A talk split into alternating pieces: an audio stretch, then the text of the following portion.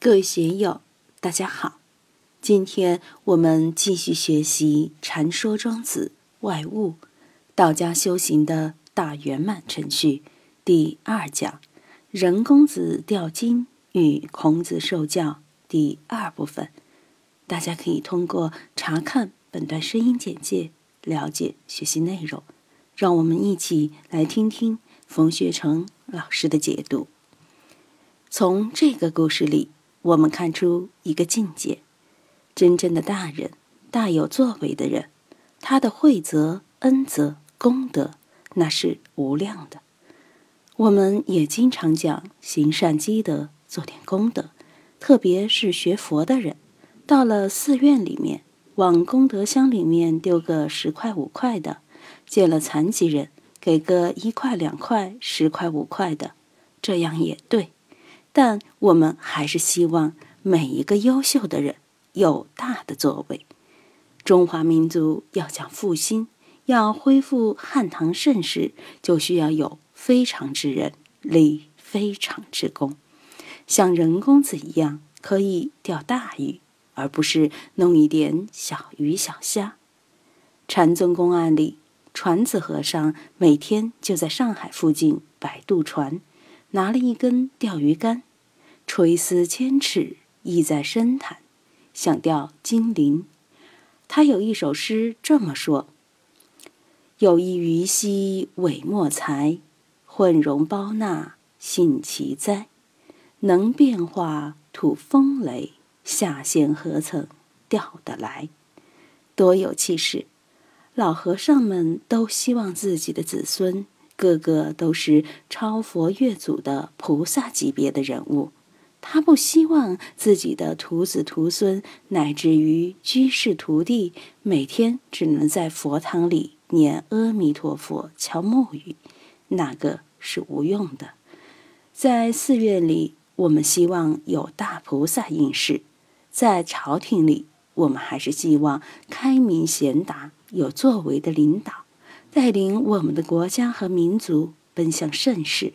也希望社会各行各业。都能有杰出英俊的人物，为中华民族的文化、科学技术、经济做出令后世赞叹的贡献，以而后世全才讽说之徒，皆今而相告也。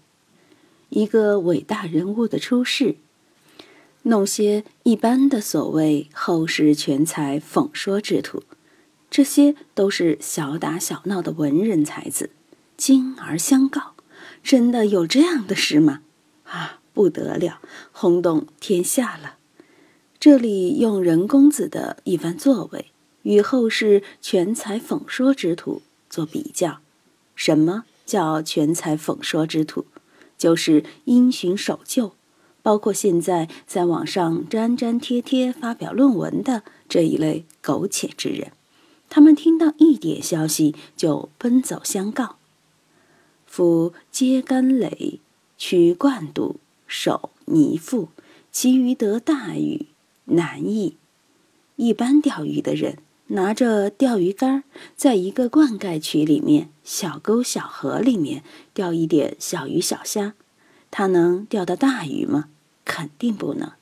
庄子在《逍遥游》里面谈到了“九万里，则风丝在下矣”。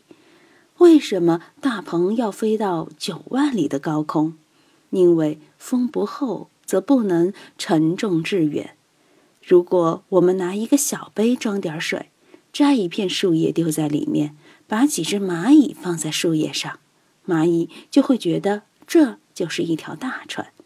但对人来说，就是一个小水杯、一片树叶、几只蚂蚁而已。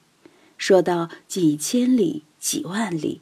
自己的局面就要大，拿小鱼竿到小沟渠里面，只能钓小鱼小虾，怎么能钓到大鱼？要钓大鱼，就得到有大鱼的地方去。干大事就要有干大事的因缘，要有干大事的场合才行。所以，我们怎样面对大小？有的人也是胸怀大志，仅胸怀大志就能料理大事吗？我们大雄师兄被人取绰号叫大雄，大雄怎样才雄得起来？怎样才大得起来啊？你也得好好琢磨琢磨，不能让大雄成为小熊啊！你希望儿子当足球先生，这个志向太小了。儿子是卫青、李靖、苏东坡这样的英豪，多好啊！这才叫发大愿嘛。是小说一竿玄令，其余大达亦远矣。很多人就是通过自己的小知小见，凭自己的小智慧、小作为生活。什么叫玄令？玄者玄也，就是高明利欲。仅凭小敲小打、小恩小惠的一些东西，很小的一些知见，要想在社会上得到至高至大的名誉，那是不行的。其余大达亦远矣。这涉及立志的问题。四川龙江国学书院刚开办的时候，我就立了四条愿训：第一，立志；第二，练性；第三，开眼；第四，止用。首先得立志，立什么志呢？升官发财，成亿万富翁，不是立这个志，是要立向圣贤看齐、利益国家、利益民主之志啊！当然，大雄立志希望他儿子当足球先生，也不错，总比那些发点小财、当点小官的好。还算比较特别，但怎样使自己大起来，怎样使自己打起来，的确不是是小说之类的人小敲小打、小知小见能够达到的。是以未尝闻人世之风俗，其不可与今与世亦远矣。这里的风俗做风范讲，如果听到了人世的风范，你会怎么样？这里不得不提到《史记》，我们不能小看《史记》。《史记》里面很多对中国历史人物的刻画和描述，的确是激荡人心、鼓舞心智的。很多人在读《史记》的时候，自己不知不觉就立志了。读《庄子》也可以于不知不觉中立志，这就叫潜移默化。一些小文章。比如唐诗宋词读了美不美？的确很美，可以陶冶我们的心灵，儒雅我们的文风，提高我们的人格魅力。但是，一般的唐诗宋词还是达不到《史记》的高度，达不到《庄子》《孟子》《论语》《大学》《中庸》这些经典里表现的那种崇高境界。所以，我们要达要大。任公子这番钓鱼的举措，也给我们做了榜样。我们怎样到东海钓大鱼？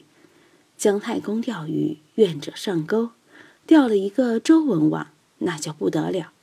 所以其不可与今于世亦远矣。要经世，要治国，的确需要大的手段、大的能力才行。怎样使我们的心性、志气高扬起来？我们每一个人就要善于用心了。读古文一定要善于读，把唐诗、宋词、古文、观止拿来读，要读得朗朗上口，读得抑扬顿挫，读得摇头晃脑，才能入味呀。今天就读到这里，欢迎大家在评论中分享所思所得。我是万万。我在成都龙江书院为您读书。